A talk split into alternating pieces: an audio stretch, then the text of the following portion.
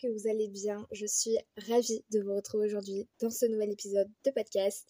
Bienvenue sur Le fil de la conve. Alors aujourd'hui les amis, nous allons parler d'un sujet qui me tient énormément à cœur. C'était forcément un épisode que j'allais faire et forcément un épisode, un des premiers épisodes que j'allais euh, enregistrer et que j'allais vous poster. Nous allons donc aborder le deuil. Alors plus généralement le deuil, moi je vais aussi vous parler de mon histoire qui est euh, le fait d'être orpheline de père depuis sa plus jeune enfance. Donc finalement d'avoir vécu sans son père, sans figure paternelle, la moitié de son enfance, son adolescence, durant finalement ma construction en tant qu'adolescente aujourd'hui. Cet épisode, il va être séparé en plusieurs petites parties. Alors je vais commencer par vous raconter un petit peu mon histoire, les souvenirs que j'en ai, vous allez voir qu'ils sont pas très nombreux. Cette partie va être relativement courte, mais voilà, je pense que c'est bien aussi de vous mettre dans le contexte, que vous me connaissiez aussi un petit peu plus. Ensuite, on va se baser sur les étapes du deuil, donc les cinq étapes du modèle de Kubler-Ross. Et à chacune de ces étapes, je vais, vous les, expliquer brièvement et puis ensuite je vais vous dire combien de temps ça m'a pris et comment est-ce que je les ai vécus. Et ensuite, je vais vous parler de plein de petits trucs qui me sont venus à l'idée, à l'esprit et, et dont j'avais envie de vous parler aujourd'hui euh, avec vous. Voilà. Donc du coup, pour vous mettre dans le contexte, j'ai perdu mon père à l'âge de 5 ans. À l'époque, mon... j'ai deux petits frères et mon deuxième petit frère était né, je l'ai perdu, il avait 10 mois. Donc lui, pour le coup, il n'a jamais vraiment connu son père. À part des photos que nous avons, euh, il n'a aucun souvenir. Donc quand il est décédé, on venait de déménager dans une très grande maison que mes parents venaient d'acheter. Maison qui était à refaire totalement, euh, dans l'intégralité. C'était une maison à rénover vraiment à fond, à fond, à fond, à fond. Et maison qui a été rénovée par la suite par ma mère. Voilà. enfin, elle l'a pas fait elle, mais euh, elle s'est occupée de la faire faire rénover. Donc moi j'ai très très peu de souvenirs. J'ai des souvenirs de notre maison. J'ai des souvenirs de vacances. En fait, c'est plus des flashs que j'ai. J'ai des flashs de moments et après, j'ai aussi retrouvé beaucoup de souvenirs grâce à des séances que j'ai eues avec une psychologue. Et à l'époque, j'avais donc je faisais des dessins durant cette séance et j'ai retrouvé les dessins il y a très peu. Je vais pas vous mentir, ça m'a fait beaucoup d'émotions, mais ça, je vous en parlerai plus tard dans l'épisode. Et euh, j'ai aussi des souvenirs sur bah, la période du décès qui m'a beaucoup marqué. Pour le coup, là, j'ai énormément, énormément de flashs. Vous savez, c'est vraiment des moments que j'ai, euh, des images, euh, des situations qui me reviennent à l'esprit, un petit peu détachées les unes des autres. Et je pense que mon cerveau a fait en sorte d'oublier beaucoup d'images, mais d'en garder aussi d'autres. Et d'autres qui sont des moments clés. Je vais vous donner un exemple. Lorsque, donc, une des visites qu'on avait faites à mon père de l'hôpital, à l'hôpital, euh, et une autre euh, juste après son décès quand on était allé le voir et que voilà je, je vais pas trop euh, m'étendre sur le sujet parce que parce que je suis encore très pudique là-dessus mais du coup j'ai des flashs de moments aussi à l'enterrement j'ai deux flashs dont je me rappelle donc voilà donc ce qu'il faut savoir aussi c'est que dans ma famille finalement on en parle très peu et aussi moi j'aime pas trop en parler parce que c'est quelque chose encore de très difficile pour moi euh, c'est un sujet qui est compliqué à aborder. Aujourd'hui, je le fais, mais parce que je pense aussi que j'en ai besoin et que ça va m'aider à avancer. Mais donc voilà, c'est quand même un sujet qui reste un petit peu compliqué pour moi à en parler. Euh, c'est aussi pour ça que je veux pas trop donner de détails sur ce, dont je me souviens, euh, vraiment du moment finalement du décès. Aujourd'hui, je pourrais pas vous dire de quoi il est mort parce que pour être très honnête, je sais pas. Il me semblerait que c'est une maladie, mais j'ai pas posé la question et je veux pas trop savoir. En tout cas, je sais que je suis suivie pour une potentielle maladie génétique que je pourrais donc avoir, mais j'en sais pas plus. Je n'en sais pas plus parce que je pense qu'en fait, je veux pas en savoir plus pour me protéger et il faut pas faire les choses trop vite avec moi, donc, euh, donc voilà. Pour m'aider à me souvenir, on a pas mal de d'albums photos. Donc on a des albums photos de vacances, on a des photos un petit peu par-ci par-là. Et je pense que c'est important aussi d'avoir euh, des photos pour se souvenir et puis euh, pour pas oublier. Bon, du coup, maintenant que ce moment assez peu joyeux est passé, on va passer aux étapes du deuil. Alors, comme je vous l'ai dit, il y a cinq étapes. Alors, je tiens à préciser quand même que ces étapes, c'est un schéma général et que après c'est propre à chacun. Chacun vit son deuil différemment, avec un temps différent, c'est vraiment différent. Après, là, c'est vraiment en général, après des études scientifiques, c'est ce qui a été, ce qui est beaucoup revenu. Alors avant de commencer, moi je vais vous dire quelque chose. Je les ai pas vécus tout de suite. Vous allez voir, je vais essayer de vous les retranscrire, retranscrire un petit peu dans le temps. Donc le décès de mon père s'est fait en 2012, pour que vous ayez un petit peu d'idée. J'avais 5 ans, voilà. Alors, la première étape, c'est le déni. Donc le déni, ça consiste finalement à refuser d'admettre la réalité qu'on vient de vous annoncer, d'admettre que votre proche est décédé. Alors, d'après mes recherches, c'est une phase généralement courte, mais très intense. Et ben, je vais vous montrer que chacun vit son deuil à sa manière, puisque d'après la réintrospection que j'ai faite, pour moi, ça a été une très longue phase, puisque la phase de déni, je la situe de mes 5 à mes 10 ans. Donc pour moi, le déni a duré 5 ans. Euh, ce qui est énorme. Aujourd'hui, j'en ai 15. Euh, mon déni, finalement, a duré un tiers de ma vie. Voilà. Donc euh, c'est énorme, c'est énorme, c'est énorme. Je pense que je sais pas s'il y en a qui se rendent un petit peu compte. J'ai été dans le déni pendant très longtemps. J'acceptais vraiment pas la réalité. Et en fait, j'arrivais pas à réaliser ce qui s'était passé. Et pour moi, c'était impossible ça s'était passé trop vite, j'étais trop jeune, ça c'était pas possible en fait. Euh, la deuxième phase, c'est la colère. Alors, en fait, cette phase, c'est vraiment, on est en colère contre euh, nous-mêmes, contre les autres. En fait, on trouve vraiment que la situation, elle est injuste. Et là, on se dit vraiment, mais pourquoi moi? Et pour vous donner, euh, par exemple, moi, ce dont je me souviens, je me souviens que je pleurais énormément dans mon lit. Et en fait, je me disais, mais pourquoi moi? Pourquoi? Pourquoi en fait? Vraiment la question c'était pourquoi? Euh, Je le mérite pas, j'ai rien fait, vraiment je mérite pas ce, ça, je suis jeune, ma mère finalement elle se retrouve avec trois enfants, une maison, un enfant en bas âge vu qu'il avait moins d'un an. Enfin pourquoi en fait? C'est pas juste.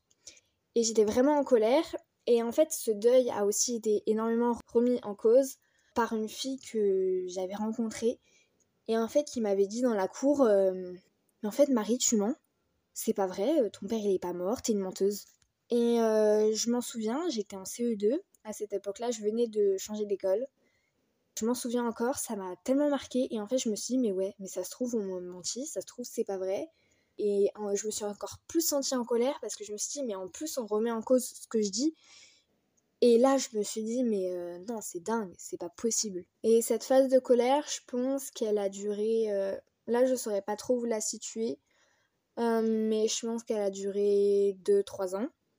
Finalement, jusqu'à ce que je rentre en sixième en fait. Pour moi, les phases déni et colère se sont un peu chevauchées durant une période. La phase suivante, c'est le marchandage. Alors cette phase, c'est une phase un petit peu plus spirituelle, où en fait la personne va trouver des alternatives pour faire revenir le proche décédé. Et donc elle va notamment se tourner vers Dieu, pour être très honnête, moi je suis croyante et alors cette phase, je m'en souviens très très bien. Euh, je me souviens que en fait été en train, toujours dans mon lit, mon lit c'était vraiment avec mes doudous, euh, c'est là que tout se passait le soir et en fait je suppliais Dieu de m'aider, de m'aider à traverser cette épreuve, de m'aider à aller mieux et surtout de me le ramener, de me ramener mon père. Alors ça je m'en souviens vraiment. Finalement j'étais vraiment je suppliais qu'on me ramène mon père et qu'il revienne et que tout redevienne comme avant et qu'on soit une famille normale. Et oui, parce que j'avais pas l'impression d'être normale. J'étais toute seule, j'avais plus de père et à l'école notamment c'était compliqué et ce sentiment de ne pas être normale était accentué par euh, l'école et aussi de dire parfois bah mon père est mort. Et cette phase, euh, je l'ai faite en CM2 6ème par là euh, elle a duré à peu près deux ans. La quatrième phase, c'est la phase de dépression. Euh, donc cette phase, c'est quand tu commences à accepter la situation et à réaliser que finalement, bah, il n'y a aucun retour en arrière qui est possible et que aucun pouvoir supérieur, comme Dieu, n'y pourra rien. Elle s'appelle la période de dépression parce que souvent on tombe dans une très grande tristesse et c'est vraiment là que tu réalises Parfois, les gens tombent dans la dépression, malheureusement. Alors généralement c'est la phase euh, la plus longue. Pour moi ça n'a absolument pas été la plus longue. J'irais même jusqu'à dire que ça a été la période la plus courte. Parce que je pense que j'avais déjà fait la majorité du travail dans les trois premières phases où euh, elles se sont un petit peu mélangées. Et donc finalement, j'étais déjà tellement triste que la phase de dépression a été extrêmement courte pour moi. C'est une phase qui peut paraître interminable et les émotions peuvent paraître insurmontables et on a l'impression qu'on va pas s'en sortir. Et eh ben, il y a toujours une lumière au bout du tunnel. Même si vous avez la, si vous avez la sensation de ne pas pouvoir vous en sortir, le temps vous aidera à vous sentir mieux. Pour moi, cette phase, elle a été accentuée par le Covid et le confinement. Et en fait, c'est vraiment tout s'est mélangé. Et le fait d'être seule, bah, toute la journée, même si j'étais avec ma famille, mais vous comprenez, hein, euh, j'avais plus de vie sociale, euh, je voyais plus personne, bah ça a vraiment accentué cette dépression et je pense que cette phase de dépression, et je pense que tout s'est mélangé. Et pour moi, ça a été une période archi difficile. Je pense que, en fait, là, j'ai vraiment réalisé. On a été super nombreux durant le confinement à réaliser beaucoup de choses et ouais, en fait, euh, la période de dépression, j'ai réalisé que bah là, en fait, euh, ouais, il n'y avait plus de retour en arrière. Et ça m'a vraiment rendu triste. Pour finir avec euh, les, les, phases, il y a la cinquième phase qui est la, la phase d'acceptation. Et je pense que cette phase, finalement, elle s'arrête jamais et que c'est un travail sur le long terme. Je sais pas si, pour moi, c'est pas vraiment une phase parce qu'en fait, ça dure tout le long de ta vie d'accepter la situation. Forcément, il y a un début où là, t'es vraiment en plein dedans. Mais je pense qu'après, ça s'estompe et finalement, c'est pas une phase où de laquelle on sort. Donc cette euh, phase, elle se base sur accepter la situation et commencer à se reconstruire une vie et à sortir de son isolement, à retrouver son, énergie, son énergie. Finalement, la vie, elle va se réorganiser sans la personne perdue. Et c'est vraiment là qu'on va avancer et qu'on va se dire bon ok maintenant j'y vais j'accepte euh, je vis sans cette personne je peux le faire. Et elle veille sur moi même si je le sais pas et même si je m'en rends pas forcément compte. Et pour moi cette phase euh, ça a été à partir de la quatrième je pense quatrième fin de quatrième donc euh, il y a deux ans jusqu'à maintenant. Et même encore maintenant j'accepte la situation je vais pas vous dire que parfois euh, je suis pas dans cette phase de colère ou de marchandage. Euh, parfois je suis encore en mode euh, pourquoi moi? Je l'ai pas mérité. Et parfois je fais des retours en arrière. Mais je suis encore dans cette idée de il faut accepter la situation telle qu'elle est et on ne peut pas retourner en arrière. Père ne pourra pas revenir, mais il est là et je sais qu'il veille sur moi, qu'il me protège. Du coup, tout à l'heure, je vous ai parlé de psychologue. Et oui, puisque ma mère m'a fait voir une psychologue, parlons de cette étape. Alors, je pense que ça, lui a été recommandé euh, par de nombreuses personnes parce que euh, si j'ai vu une psychologue, c'est qu'il y avait une raison. Je m'en souviens pas. J'ai dû être très traumatisée. Ça a dû. Je devais en parler régulièrement. Je vous avoue que je sais pas exactement. Alors, pour être très honnête, quand je voyais cette psychologue, c'était ma hantise. Et je vais vous expliquer pourquoi je détestais voir cette psychologue qui m'a énormément aidée et ça j'en suis mais tellement reconnaissante et je m'en souviens vraiment. Et cette femme avait vécu la même histoire que ma mère puisqu'elle avait également perdu son mari. Et en fait, elle m'avait montré des photos de son mari et ça m'avait vraiment marqué et je m'étais identifiée à ses enfants. Et en fait, je détestais voir cette psychologue. Euh, je vais vous dire aujourd'hui pourquoi une des raisons dont je me souviens. En fait, cette psychologue, bah, on parlait du décès de mon père. Et à cette époque-là, c'était encore très difficile pour moi. Je remuais finalement le couteau dans la plaie et je parlais de mon père et je détestais ça. Et je n'aimais pas cette psychologue parce que elle me faisait parler de choses qui ne me plaisaient pas. Et c'est une des raisons pour laquelle je l'ai détestée. Alors aujourd'hui, je suis tellement reconnaissante à ma mère de m'avoir fait voir une psychologue parce que ça m'a permis de retrouver des souvenirs que j'aurais jamais retrouvés avant. Puisque durant ces séances de psychologue, eh ben, je dessinais. Je me souviens pas de beaucoup de choses, mais j'ai retrouvé mon carnet et en fait, je faisais des dessins, des souvenirs que j'avais, de ce que j'ai aimé. de, de tout ce que j'avais et je pense que ça a été une étape très importante et c'était notamment pour me permettre de retrouver des souvenirs plus tard. Parce que vous savez, quand vous êtes jeune et que vous avez un traumatisme, votre cerveau efface pour vous protéger. Et je pense que mon cerveau l'a fait, ce qui fait que j'ai pas beaucoup de souvenirs. Et je suis tellement, tellement reconnaissante aujourd'hui de pouvoir avoir ces fiches, même si elles sont pas nombreuses, même si je comprends pas tout aussi, parce que ce sont des dessins qui ont été faits avec un cerveau d'enfant, et j'arrive pas à comprendre tout, mais hum, ça me fait très chaud au cœur. Et en fait, j'ai redécouvert des choses, et oui, et je me suis souvenu de choses. Enfin, finalement, je me suis pas souvenu, mais ouais, j'ai redécouvert des situations qui ont existé, et je me suis dit, ah ouais, quand même. Je sais pas si ça m'a vraiment servi dans mon processus de deuil. Je pense qu'inconsciemment, si ça m'a aidé. Le seul bénéfice que j'y vois, ce sont bah, ces dessins que j'ai réalisés et qui ont permis de recouvrir des souvenirs que j'avais oubliés. Et je pense que ça, c'est un des plus beaux cadeaux que ma mère a pu me faire durant cette période. C'est de me faire voir une psychologue et de me forcer parce que aujourd'hui, c'est une des seules traces que j'ai de mon père. Et euh, c'est hyper important. Je profite de cette euh, petite partie où je parle de psychologue. Si vous sentez que votre deuil est compliqué, que vous avez du mal, que vous vous sentez submergé par vos émotions, euh, que vous n'arrivez pas à penser à autre chose, que vous sentez que vous êtes au bord du gouffre, que vous êtes au fond, eh ben n'hésitez pas à voir un psychologue. je pense que ça ne peut que vous aider, vraiment. Le psychologue, c'est. Il est là pour vous écouter et au pire, ça vous aidera à parler. Je pense que ça ne peut que vous faire du bien de voir un psychologue. Et même si c'est dur, même si vous mettez un an avant d'aller voir un psychologue, il est jamais trop tard. Et vous savez, parfois, euh, c'est plus tard en fait que vous vous rendrez compte que bah, quelle bonne idée ça a été de voir un psychologue. À chaud, euh, pouvoir poser des mots et vous souvenir, bah, ça peut être hyper bénéfique. À l'époque, je savais pas écrire. Et donc, du coup, euh, voir une psychologue, bah, ça m'a permis de dessiner. Et sinon, je l'aurais jamais fait de moi-même et j'aurais jamais pu retrouver tous ces souvenirs. Donc, euh, donc voilà. Donc, vraiment, n'hésitez pas à avoir un psychologue, un thérapeute, même un hypnotiseur. Euh, je sais que tout le monde ne croit pas à l'hypnose. personnellement, j'y crois parce que j'en ai pratiqué pour ma phobie des araignées. Hors sujet, mais voilà, et ça marche. Donc, vraiment, renseignez-vous sur le sujet et n'hésitez pas.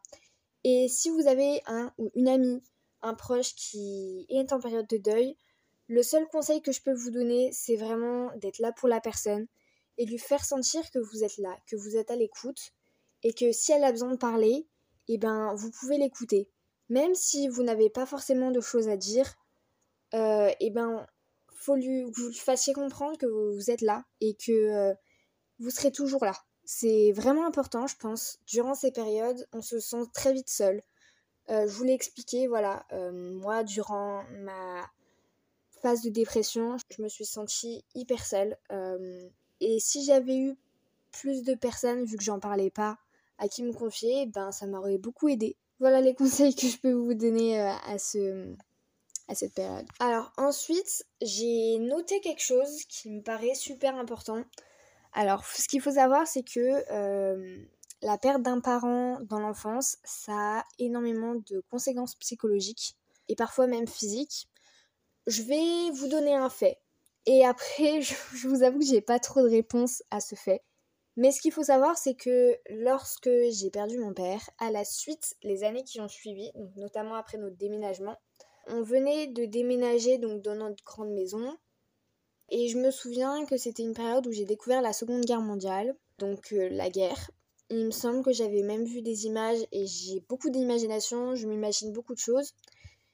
Et peu de temps après, il y a eu les attentats à Paris euh, dans l'année 2015. Donc euh, très vite, il y a eu les attentats. Et en fait, ça a été beaucoup pour moi en très peu de temps. Et donc ce qu'il faut savoir, c'est que quand vous vivez un deuil, quand vous êtes euh, plus jeune, vous pouvez être amené à faire des cauchemars. Et en fait, à la suite des attentats et des connaissances finalement que j'ai acquis sur la guerre, euh, j'ai fait énormément, énormément cauchemars euh, par nuit. Je me levais j'étais pas bien. Donc euh, voilà, je vous donne un fait. Je sais pas si c'est une des conséquences euh, de ce trauma, mais je pense que ça a un lien. Je suis pas sûre. Si jamais vous avez des connaissances sur le sujet, sur les conséquences psychologiques qu'un deuil peut avoir sur un enfant ou quoi que ce soit, bah, n'hésitez pas à me le faire savoir. Vous avez le Instagram du podcast dans la description et mon mail. Donc ça, c'était un des points que je voulais aborder. Et ensuite, un autre point qui est hyper important et qui me tient encore une fois hyper à cœur. Ce qu'il faut savoir, c'est que j'avais honte. Oui, oui, oui, vous avez bien entendu. J'avais honte et j'ai toujours honte d'avoir perdu mon père, d'être orpheline de père. Euh, c'est dingue. C'est dingue. En fait, j'ai... Je réalise que c'est hallucinant de dire ce genre de choses. Mais comme je vous l'ai déjà dit, j'ai jamais eu la sensation d'être normale, euh, puisque il y a très très peu de personnes que je connais qui sont dans la même situation que moi. J'irais même jusqu'à dire que finalement j'en connais pas. J'ai jamais osé dire ouvertement que mon père est décédé. Par exemple, à l'école, en début d'année, quand on doit remplir des papiers administratifs dans, ou alors remplir le carnet de liaison, je barrais tout le temps à la place de mon père, le nom de mon père, la profession de mon père, euh, le numéro de téléphone de mon père, l'habitation de mon père. Je barrais tout le temps parce que je n'en avais pas. Et parfois, je me prenais des remarques en mode euh, T'as oublié de remplir Et moi, j'étais là et j'étais en mode Bah écoutez, non, j'ai pas oublié, euh, je n'ai plus de père. Voilà. Ou alors, typiquement, sur les papiers à rendre, où ils demandaient deux signatures, et qui te disent il manque une signature. Bah euh, non, il ne manque pas de signature, c'est normal s'il n'y a pas de, de signature. Il n'y en a qu'une et en fait c'est hyper délicat. Alors je dis pas, euh, je jette pas la pierre sur toutes les personnes, tous les professeurs qui m'ont fait ce genre de remarques. Forcément ils peuvent pas savoir et je trouve ça hyper délicat et ça met très vite mal à l'aise. Moi ça me mettait vachement mal à l'aise ce genre de situation.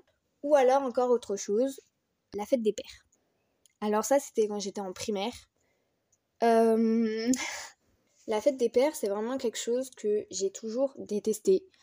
Bah parce que moi j'étais là, j'étais en mode bah je fais pas de cadeau pour mon père. Alors le cadeau je le faisais toujours pour mon parrain ou pour mon papy, mais finalement ça perdait quand même un petit peu de sa signification de son truc, vous voyez.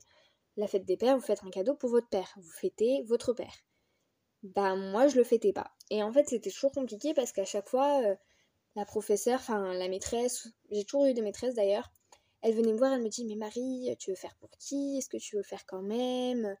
Ou alors est-ce que tu veux le faire pour quelqu'un d'autre? Et moi j'étais toujours en mode bah non, je vais le faire pour mon parrain, je vais le faire pour mon papy. Mais ça aussi c'était une situation dans l'année qui est toujours un petit peu compliquée, c'était une période compliquée pour moi à passer euh, parce que je voyais les autres enfants hyper contents et tout. Ah, mon père, il va être trop content. Et puis moi, je me sentais vachement seule face à ma situation. Et là encore, je me disais, bah ouais, t'es pas normal en fait. Alors que il n'y a pas de normalité. Finalement, il y a des familles, et ben voilà, ça arrive. Tu perds ton père, tu perds ta mère. Et je sais qu'il y a beaucoup d'autres enfants qui sont, d'autres enfants, d'autres adolescents qui sont dans la même situation que moi. Avant de finir l'épisode, j'ai encore deux choses à dire. Alors la première, c'est que, comme je vous l'ai dit, je parle énormément de ma mère parce qu'aujourd'hui c'est mon pilier, c'est vraiment mon repère. Même si parfois ça va pas, comme dans toute relation mère-fille, comme dans toute relation de famille, ma mère, elle est vachement, vachement forte. Elle a rénové toute notre maison toute seule. Ce qu'il faut savoir, c'est qu'on a une énorme maison avec un très grand jardin. Elle a continué de travailler et elle a continué de s'occuper de nous, les enfants. On partait en vacances, on continuait vraiment de partir en vacances à chaque vacances, même si c'était une semaine, on partait tout le temps, que ce soit aux vacances de la Toussaint, de Pâques, de Noël, les grandes vacances. Voilà, on partait tout le temps et elle a s'est toujours sacrifiée pour qu'on soit hyper heureux. Et franchement, pour moi, c'est une de ces femmes qui est une combattante. Et vous savez, ce genre de livre où il y a toutes les femmes, les femmes euh, combattantes, où on va avoir Simone Veil, Marie Curie, Rosa Parks, Euh, vous savez, toutes ces personnes, ces femmes qui ont marqué l'histoire, et eh ben moi j'aimerais tellement que ma mère soit dans un de ces livres parce que waouh, genre vraiment waouh, elle est tellement courageuse et ça, on me le répète tout le temps et toutes les personnes que je rencontre, que je rencontre et qui, à qui je raconte mon histoire, elles sont en mode mais waouh, ta mère elle est super courageuse et ouais les gars, je suis hyper admirative, vraiment. Je, je trouve ça dingue. Et du coup voilà, je voulais mettre un petit point d'honneur et euh, montrer l'admiration que j'ai pour ma mère. Et avant de finir cet épisode, euh, je voulais aussi appuyer sur un point et un truc que j'ai observé il n'y a pas très longtemps. Il y a quelqu'un de mon entourage qui a fait une remarque sur quelqu'un, sur la manière de faire son deuil. Euh, cette personne en question, elle sortait, elle allait plus à l'école, mais on l'a croisée en ville, alors qu'elle venait de perdre son beau-père. Et en fait, cette personne, alors, elle ne l'est pas prise directement, mais on lui a fait la remarque de la manière dont elle fait son deuil, et moi, ça m'a choquée. Parce que je trouve ça inadmissible, en fait. Et je pense que la personne l'a pas fait intentionnellement. Mais on ne peut pas juger quelqu'un sur la manière dont il fait son deuil. Si la personne, pour se changer les idées, elle a besoin de sortir en boîte, de faire la fête, si elle, se, elle reste dans sa chambre, si elle part en voyage à l'autre bout du monde pour faire son deuil, on ne peut pas juger. Chacun fait son deuil à sa manière et à son rythme. Ne jugez pas les gens sur la manière de faire leur deuil. Et je pense que ça, peut paraître un petit peu incroyable de ce que je suis en train de dire, mais si je le dis, c'est qu'il y a une raison. Et c'est que j'ai vraiment, les gars, halluciné en fait. Je me suis dit, mais attends, mais non, mais t'es vraiment en train de juger la personne là? C'est. Enfin, non, en fait. tu peux pas faire ça. Et euh, donc vraiment, faites vos deuils, faites votre deuil à votre manière, à votre rythme. Ça ne regarde que vous. Et c'est votre personne en fait. Donc on s'en fout du regard des gens. Et ne jugez pas les gens sur la manière dont ils font leur deuil. Voilà. Du coup les gars, voilà, j'ai fini cet épisode. Alors j'espère qu'il n'aura pas été trop boring pour vous. J'espère que hum, n'était pas non plus trop lourd en émotions. Je suis hyper contente d'en avoir parlé. Je sais pas si ça va vraiment donner quelque chose. Je suis désolée si je bégaye un peu, mais c'est un sujet qui est encore un petit peu pour moi compliqué à aborder. Je pense que vous avez peut-être pu le remarquer. Mais je suis soulagée de l'avoir fait et j'ai même l'impression que ce podcast va être une thérapie pour moi. Et tant mieux. Et j'espère que ça le sera aussi pour vous. Si jamais vous avez vos histoires que vous voulez raconter, que vous voulez partager, euh, n'hésitez pas à le faire sur le Instagram du podcast, du podcast at le fil de la conve, disponible dans la description de l'épisode et dans la description du podcast.